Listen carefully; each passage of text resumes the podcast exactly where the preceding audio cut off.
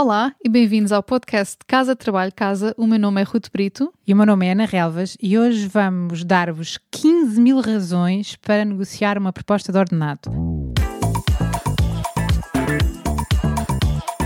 Casa Trabalho Casa, o podcast sobre carreira que ousa quebrar o ciclo.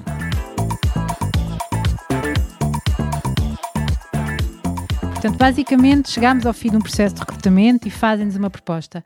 Ruth, porquê é que devemos negociar esta proposta? Devemos negociar e devemos negociar sempre. Em primeiro lugar, porque se nós não nos valorizarmos, ninguém o vai fazer por nós, não é? Ninguém nos vai valorizar. Em segundo, porque não existe aqui praticamente risco nenhum, não é? O pior que pode acontecer é ouvir um não não, não conseguimos oferecer mais do que, aquilo, do que aquilo que propusemos inicialmente. Então, ok, temos todos os factos e depois decidimos é mesmo muito raro acontecer uh, uma empresa retirar uma proposta simplesmente porque a outra pessoa tentou negociar. O máximo que pode acontecer é dizer que não. Uh, portanto, esse medo que nós temos, ah, e depois se eu tento negociar, depois vão antes contratar outra pessoa, é um bocadinho, é, é um medo infundado. Portanto, eu encorajo sempre a negociar a proposta de ordenado.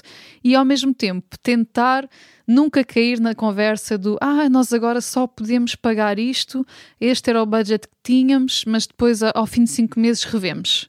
Não, não vai acontecer. Acho que já, se calhar já todos, já muitos de nós caímos nisso, mas quando nós realmente aceitamos a proposta de trabalho e quando estamos ao fim de um processo de recrutamento e fomos escolhidos, aqui neste momento é que temos poder negocial. Daqui a seis meses não vamos ter, porque já lá estamos, não estamos ativamente à procura de outro trabalho, portanto não temos leverage e aqui é o momento em que temos maior poder negocial, portanto não devemos cair nesta conversa. Porque o pior que pode acontecer é dizerem que não. Exato. Exato. Porque há empresas em que não podem mesmo, ou porque não querem sequer pagar mais do que as pessoas que estão já lá. Uh, eu conheço Sim. várias situações nesse contexto, não é? Portanto, há aqui sempre, mas o, o ponto anterior parece-me bastante relevante, que é o pior que pode acontecer é dizerem que não. E porque esta conversa do está para a frente, quer dizer, não vai acontecer, é só uma maneira de, de, que a pessoa diga que sim e depois mais para a frente logo se vê. Não é, não é uma promessa, a não ser que venha no contrato, o que é muito raro, eh, não é, é não é uma promessa, é um ah, logo se vê. Portanto, eu nunca levaria muito essas promessas ao eu fim vou, de seis eu vou discordar. Acho, acho, acho, que isto é, é a primeira vez que discordamos, não é? É a primeira sim. vez que discordamos. eu acho que isso pode não ser assim. Uh, e percebo que a pessoa perca poder de negociação. Portanto, há aqui, há aqui Ana Relvas versus Ruth, não, não sei.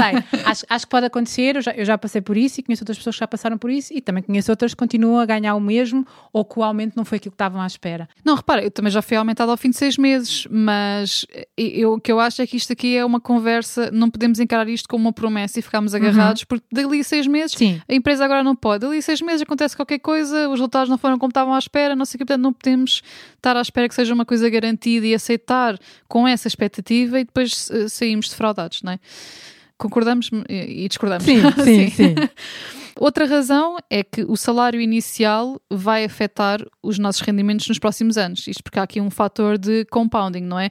nós, mesmo que sejamos promovidos ou aumentados, geralmente é sempre uma percentagem do salário atual. Portanto, aquele salário que nós negociamos à entrada, depois, no fundo, vai determinar, se nós continuarmos na mesma empresa, vai determinar também o nosso salário futuro.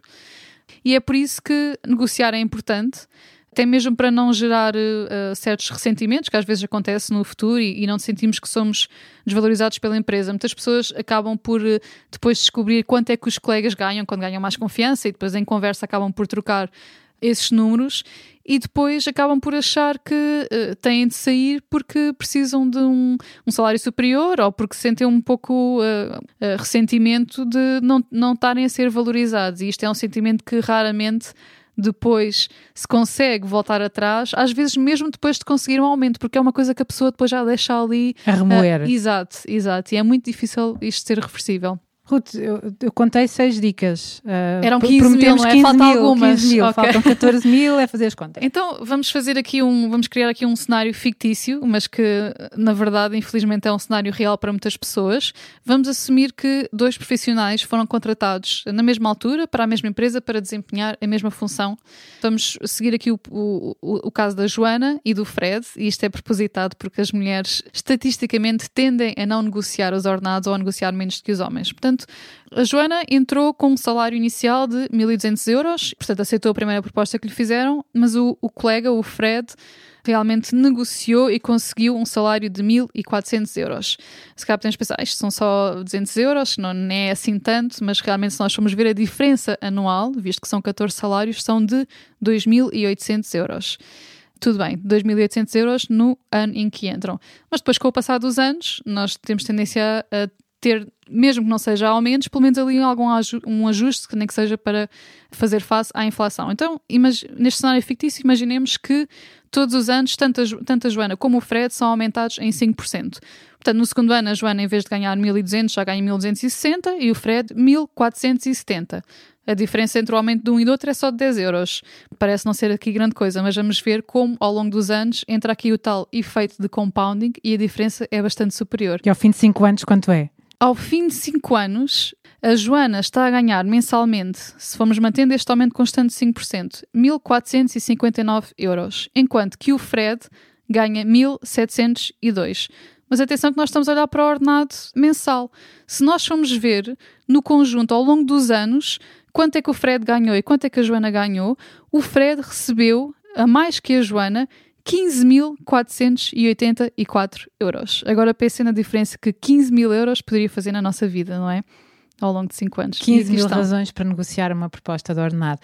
No próximo episódio, nós vamos falar sobre o como fazer esta negociação. Obrigada por ouvirem o podcast Casa Trabalho Casa.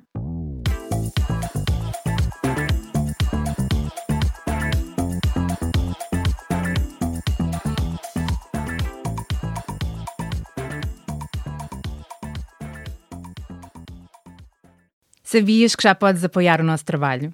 Se és um ouvinte fiel do nosso podcast, convidamos-te a subscrever o Casa Trabalho Casa Premium.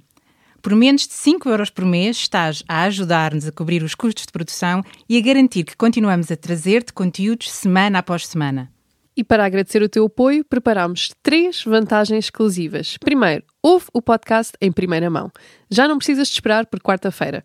Para começar a semana motivado, passas a receber os episódios ao domingo à noite. Segundo, o kit Mãos Livres. E o que é isto? Podes ouvir o podcast enquanto fazes outra coisa sem perder nada. Nós enviamos-te a transcrição do episódio e assim não precisas tirar notas. Terceiro, passa à ação. Uma vez por mês, oferecemos um recurso adicional que ajuda a colocar em prática algo que partilhamos no podcast. Pode ser uma folha de exercícios, um áudio de mindfulness com um propósito específico, um template de currículo, etc, etc. Muita coisa.